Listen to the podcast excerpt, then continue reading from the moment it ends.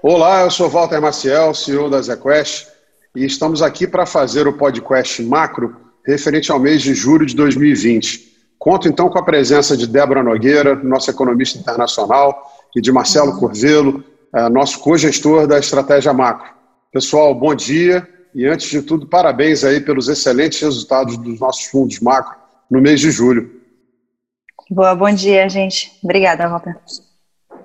Débora, vou começar com você. É, você pode dar uma atualizada para a gente? 2020 realmente é um ano que é, não acabou, né? Nós acabamos de virar agora o semestre e foi um primeiro semestre de não só uma crise profunda, mas de muita volatilidade e, e muito pouca visibilidade de cenário. É, como você está enxergando o mundo hoje? Você pode dar uma atualização para a gente do cenário de investimentos com o qual nós estamos trabalhando nesse momento?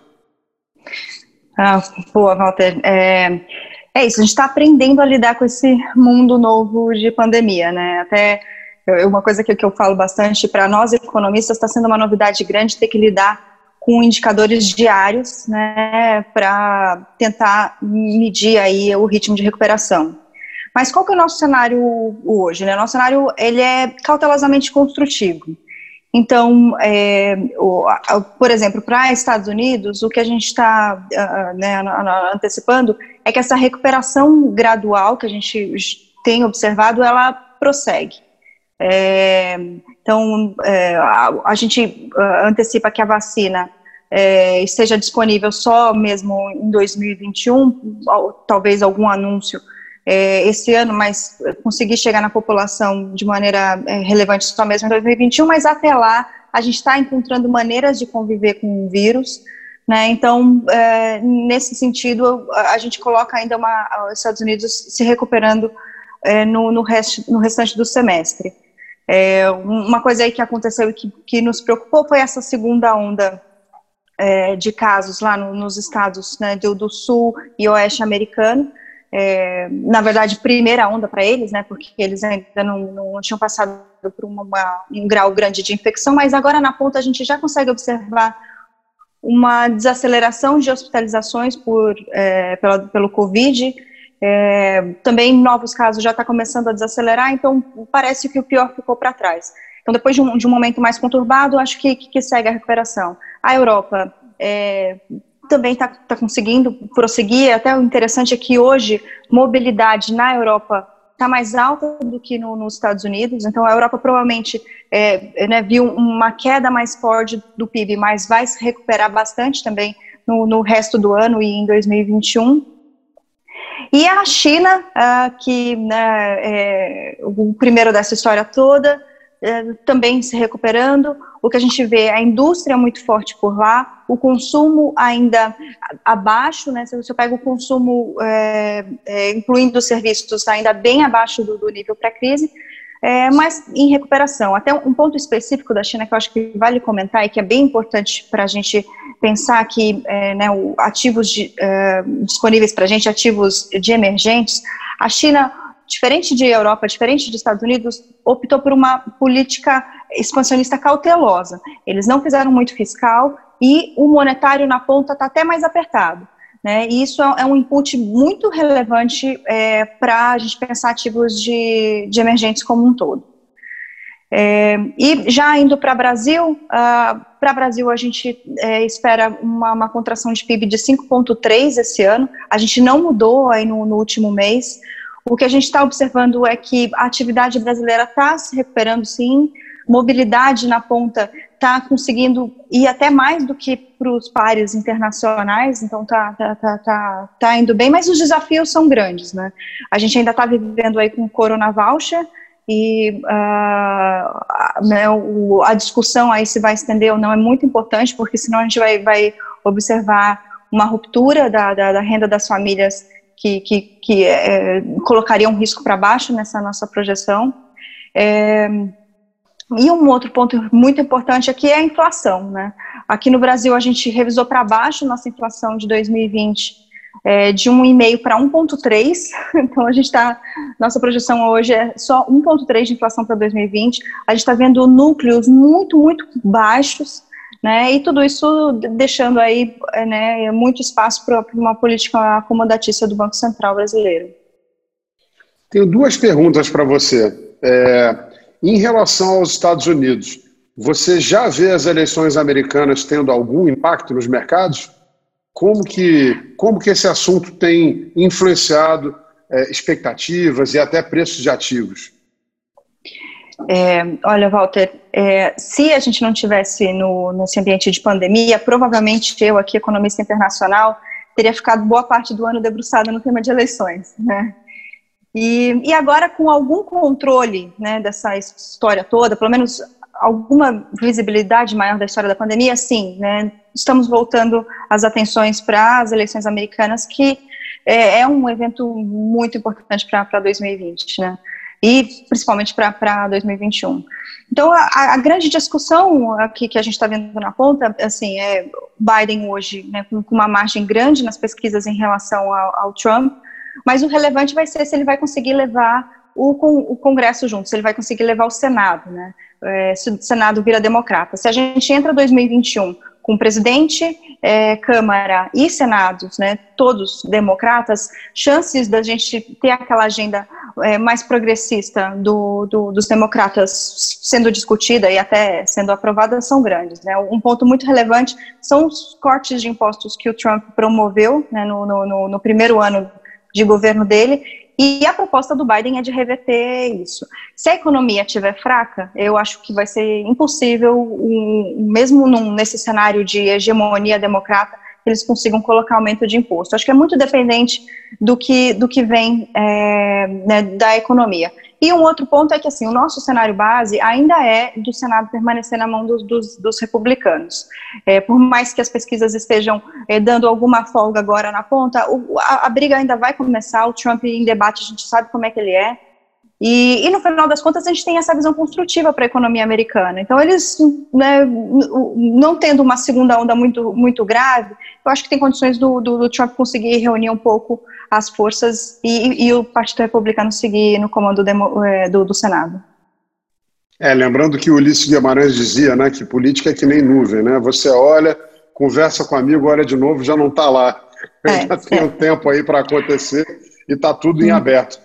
O segundo ponto é, que eu queria te perguntar é em relação a essa nova tentativa, talvez agora é, entendendo que é um momento histórico muito relevante, franco-germânica, de tentar realinhar a Europa e, de alguma maneira, é, levar a União Europeia para o próximo nível, endereçando especialmente as questões fiscais. Como você vê isso? Isso pode ter algum impacto é, em relação, inclusive, ao equilíbrio das moedas? E aí, Acho que depois vale a pena a gente ouvir também como o Marcelo está é, vendo isso. Não, boa, Walter. Esse até foi um evento muito importante do, do mês de julho, né? Então, eles aprovaram o fundo de recuperação, é, é um fundo de 750 bilhões, divididos entre doações e empréstimos. Então, como é que está tá sendo a nossa leitura é, dessa história, né? É, é um dinheiro que vai entrar de maneira bastante dividida ao longo dos próximos quatro anos, é, né, começando em 2021. É, muda muito a história de PIB de curto prazo? Consegue dar um impulso muito grande? Não. Ainda mais se eu comparo com os números de impulso fiscal que a gente está vendo no mundo inteiro, não, não é, é, tão expressivo assim, mas a sinalização é muito importante, né? É, lá em, em, 2012, quando a, a gente estava numa crise é, europeia grave, a gente viu ali as forças se unirem e o, o Draghi fez o whatever it takes, né? ele, ele garantiu a, a, sustentabilidade da moeda através da política monetária. E agora, diante da pandemia, que poderia de novo né, colocar a região num estresse grande, é, a, a, periferia sofrendo muito, poderíamos voltar a ter ali né, os clamores por divisão o pessoal se reuniu e aprovou esse fundo que, que mostra que em crise eles dão um jeito de resolver. Né? Então, eu acho que é muito relevante para a moeda isso, porque o risco de ruptura né, do, do euro fica, num, fica reduzido, né? Você está vendo como é que eles são capazes de agir no meio de crise. Então, é, claramente, né, o euro é, já teve um, uma, uma, valorização importante, é, então o risco de ruptura para o euro é outro. Agora, olhando é, para frente, a gente ainda vê a economia americana como a, a, a, o grande pioneira nessa história e muito capaz de, de continuar atraindo investimento e, e entregar um crescimento é, mais forte do que né, as outras economias. Marcelo, é, como é que você, vamos começar por aí, né? Como é que você vê, é, é, em função de todo esse cenário, e aí particularmente dessa questão europeia, é, o dólar, porque muito foi falado, né? No começo do ano sobre um dólar muito forte, agora já existem teses de que, pelo contrário, pelo tamanho do estímulo e pelo crescimento das outras regiões, você pode ter um dólar mais fraco. Como é a nossa visão aí para essa moeda que é a moeda de referência global, né? Ainda é. Exatamente. Walter, eu acho que todos esses pontos colocados pela Débora, eles são extremamente importantes para a zona do euro e, pro, e o impacto que teve de fortalecimento da moeda de lá. Quando a gente olha, só para colocar em perspectiva alguns números, é, você olha a cesta do DXY, que ela tem uma representatividade grande do euro, é, do pós-pandemia, ali uma média entre fevereiro e março, para os níveis atuais, você já teve um enfraquecimento do dólar da ordem de 6% e 7%. Então é um movimento bastante grande é, nos últimos meses. É, só que aí o que acontece em seguida é a discussão se esse evento de dólar fraco em relação a moedas de G3, se isso vai se desdobrar para os países emergentes. E aí é que entra uma discussão bastante intensa que tivemos internamente na área macro, e a gente acredita que isso não deve se desdobrar. E aí eu vou colocar os três principais pontos, e um deles a Débora ela já, já tocou, que dessa vez, nesse pós-crise, a China não fez um estímulo maciço como em crises anteriores. E a gente sabe como esse estímulo chinês ele é importante para a classe de ativos emergentes.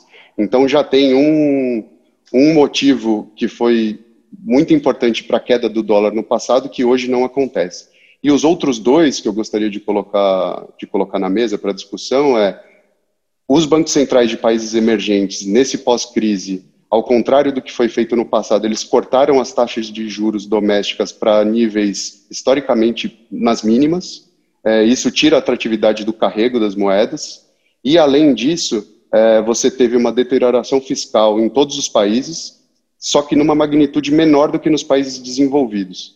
Então, você vai ter um diferencial de crescimento e de velocidade de recuperação nesse pós-crise, principalmente em 2021, que, como a Débora também colocou, a gente vê os Estados Unidos como pioneiro dessa recuperação e os países emergentes ainda patinando para ter um crescimento de PIB uh, ah, bom ao longo de 2021. Então, por conta desses três motivos, a gente não vê esse dólar fraco uh, entrando na classe de emergentes nesse primeiro momento uma coisa fica mais restrita à relação dólar-euro, né?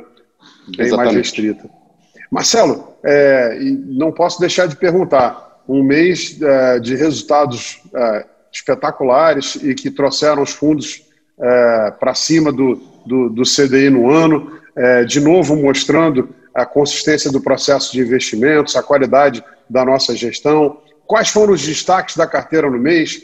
Onde que a gente acertou mais? E como você está olhando para frente, que posições que a gente acha que vão continuar aí, olhando para os próximos meses, contribuindo para as nossas carteiras?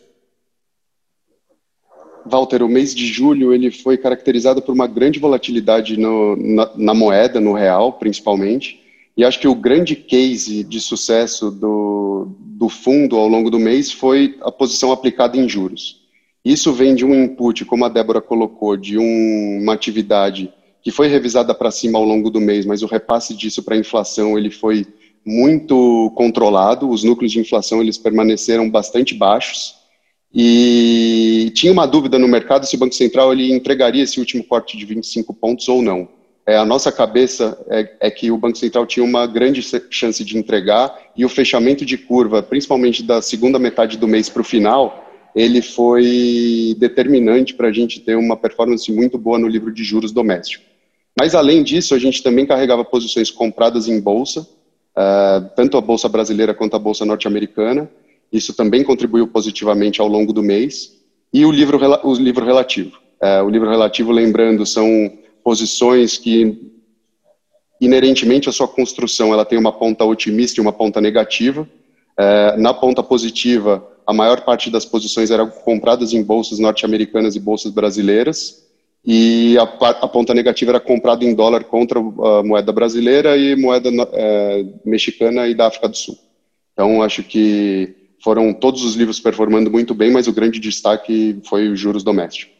E olhando para frente, aí já entrando um pouco na, na performance dos ativos no início do mês de agosto, a gente começou o mês de agosto com posições muito parecidas com o que a gente finalizou julho, mas no pós-Copom que o Banco Central de fato entregou o corte de juros e a gente viu um fechamento muito forte da, da curva como um todo, a gente diminuiu bastante algumas posições, é, uns 30%, 35% da posição de juros aplicada que a gente tinha, a gente diminuiu no dia seguinte da, da reunião do Copom e a gente ficou bastante mais leve no livro relativo. Então, a gente ainda vê é, um cenário cautelosamente otimista, como a Débora colocou, mas a gente viu os preços dos ativos se movendo de uma maneira bastante rápida e ficando com um prêmio é, relativamente baixo. Então, por isso, a gente decidiu tirar um pouco o pé do acelerador do risco e a gente ainda tem muito tempo para o final do ano e alguns riscos e cascas de banana até lá que podem fazer com que esse mercado balance bastante. E aí a gente tem pontos de entrada mais atrativos nessas posições estruturais que a gente ainda acredita. Acho que essa é a cabeça. É, acho que fica aqui uma dica né, para o nosso ouvinte, para quem está nos assistindo, de que a vantagem de você estar tá num fundo com gestores né, é, com tanta experiência é que você não precisa ficar aplicando e resgatando. Confia ao gestor a tarefa de estar tá olhando o cenário dinamicamente e saber a hora de uh, realizar lucros, de reduzir posição, de aumentar as posições no momento que a gente vê uma oportunidade uma das maiores tarefas de, de, dos gestores em um ano volátil como esse é saber também usar posições táticas no mercado. Ainda mais num momento de tanta indefinição, é difícil você ter temas de tão longo prazo. Então a gente está olhando para o longo prazo, mas também olhando para o curto prazo e vendo, de repente, com os movimentos dos preços de ativos, a hora de aumentar ou diminuir as posições. De novo, gente, parabéns pelos resultados. Obrigado pelo ótimo bate-papo. Eu acho que os nossos uh, uh, ouvintes, quem está assistindo, vão sair aqui com uma discussão super rica e interessante. Boa semana para vocês, bom mês. Em agosto estamos de volta.